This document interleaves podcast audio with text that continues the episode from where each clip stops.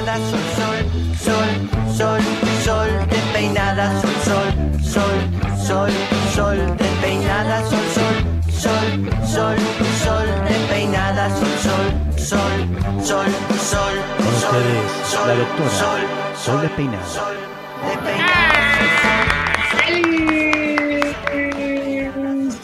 montón de aplausos. ¿Cuánta gente hay? Un montón. Hay un montón de gente, cada vez eh, viene más gente, gente que desconocemos, gente que ya tiene Opa. llave de la casa, gente que...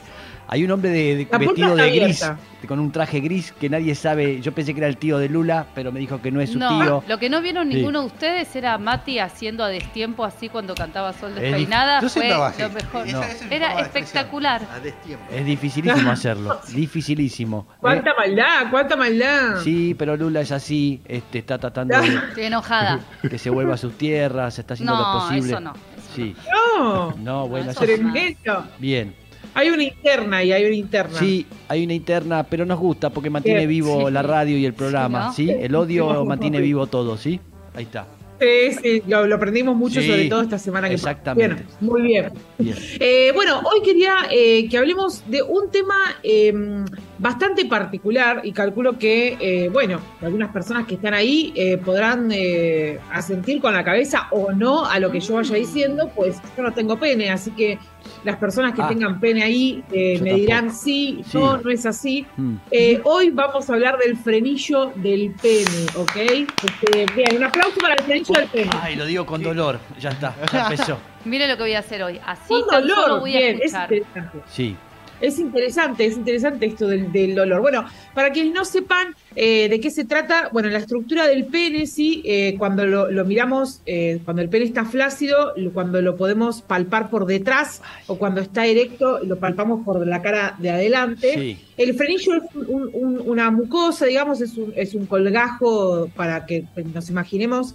eh, que une de alguna manera el prepucio con, eh, con el glande, ¿sí? Sí. Lo que hace es que cuando, cuando se retraiga el, el- el prepucio, sí, de alguna manera vuelva a tapar el glande. Esa sería como su función. Porque si no, eh, sería solo una cubierta que la bajamos y va a quedar abajo. Sí. Y la su- o sea, digamos, la idea sería que se quede en un mismo lugar.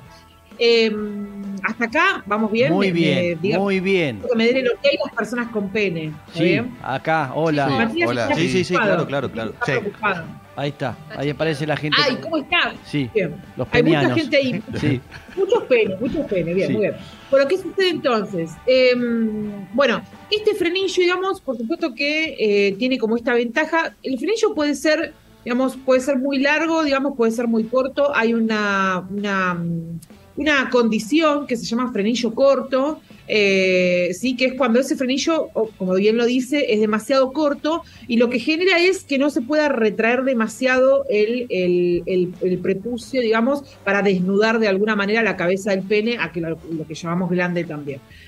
Eh, ¿Qué pasa, digamos? Si, si, ese, si el prepucio no se retrae y no deja ver la cabeza del pene o el glande, digamos, eh, normalmente, Mm. eso puede llevar a una condición que se llama fimosis, que si quieren otro día hablamos, pero digo, por, por ahí alguien que está escuchando, Sí. o nuestros eh, amigues, oyentes, eh, espectadores, o no sé ya cómo decirles, Sí. nuestros mañaneres, están en el chat, eh, por ahí que no estoy viendo el chat, pero por ahí alguien le, le, le- le hace, le es familiar la palabra fimosis.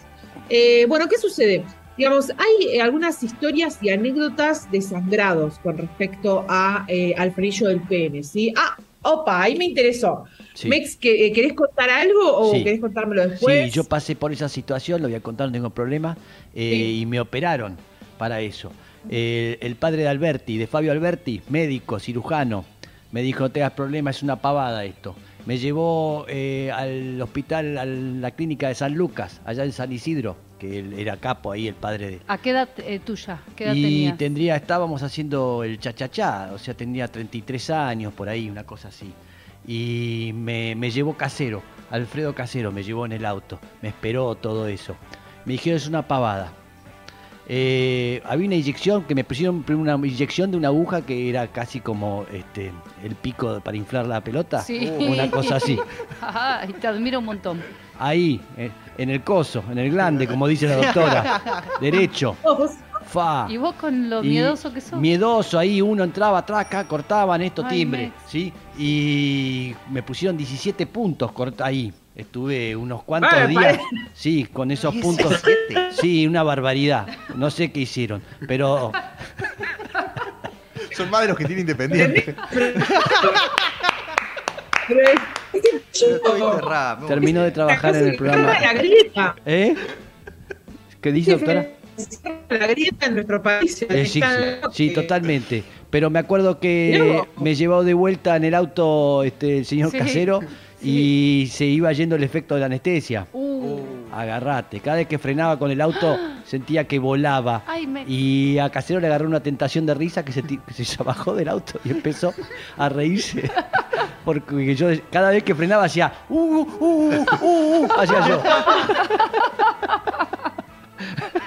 Y tuvo que bajar y no podía más de risa. Eh, se reía y yo la estaba pasando mal de verdad. Se reía Pero bien, nervios. pero solucionamos un problema, doctora. Eso es verdad con esto. Este, ¿Me escucha, doctora? Pero entraste y saliste en el mismo día. Entre esas, sí, sí, me dijo, es una pavada. me ambulatoria, dijo. es ambulatoria, con Ambulatoria. 17 puntos. ¿Ese es el Exacto. de 17 puntos? Sí, sí, sí, todo para arreglar ese problema que está diciendo la doctora. Pero acá estamos. Tremendo. Sí, Sí. después me dediqué Eh, la verdad porno. que gracias por tu Sí. testimonio. Sí. Primero, ¿me escuchas bien? Perdón. Sí, muy bien. Hubo un problema con el wifi. Ahí está. Perfecto.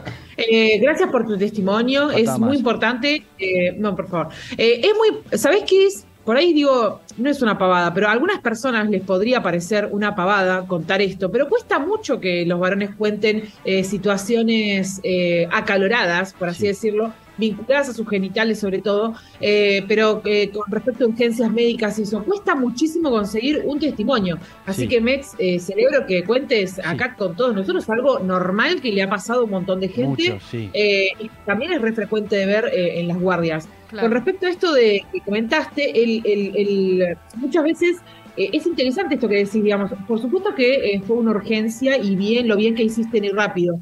Eh, es una de las pocas urgencias que hay en urología, digamos, bueno, hay un montón de urgencias, pero digo, eh, hay una urgencia eh, clave que es esta, ¿no? Que se corte el frenillo. El problema del frenillo es el el problema de cuidarlo es el siguiente.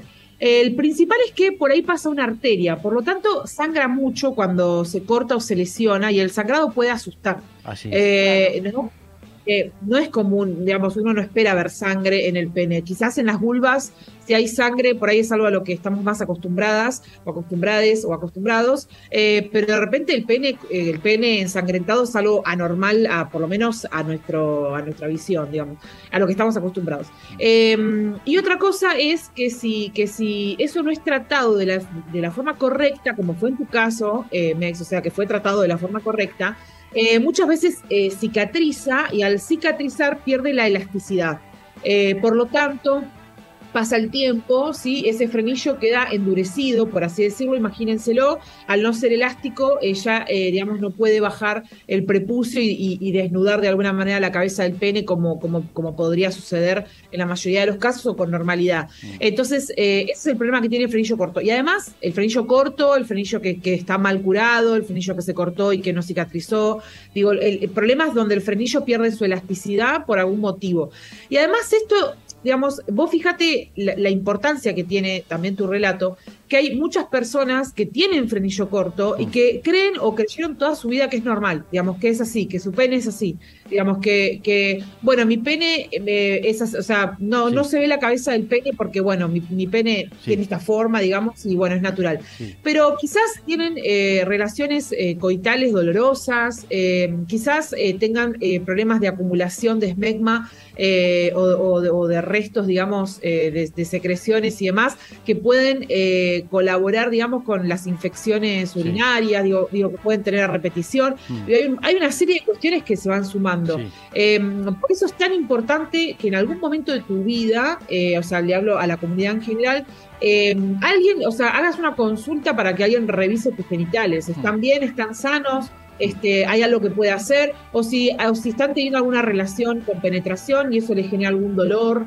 eh, o algún malestar. Eh, o tienen eh, orgasmos con dolores, es un clásico también. Eh, consultar, no pensar que es, no pensar que, que- que, bueno, la vida es así, me tocó esto en la vida, eh, sino que se puede acceder a, eh, a un turno en el sistema de salud público o en cualquier sistema de salud, consultar y, y sacarnos la duda y, y- y- y bueno, y hablaremos mucho más adelante sobre frenillo corto, hay mucho para hablar. Totalmente, totalmente, me toca en lo personal, así que maravilloso, doctora, ¿eh? como siempre, increíble. Un aplauso fuerte para la doctora Sol Despeinada, metiéndose con los genitales masculinos, ¿sí?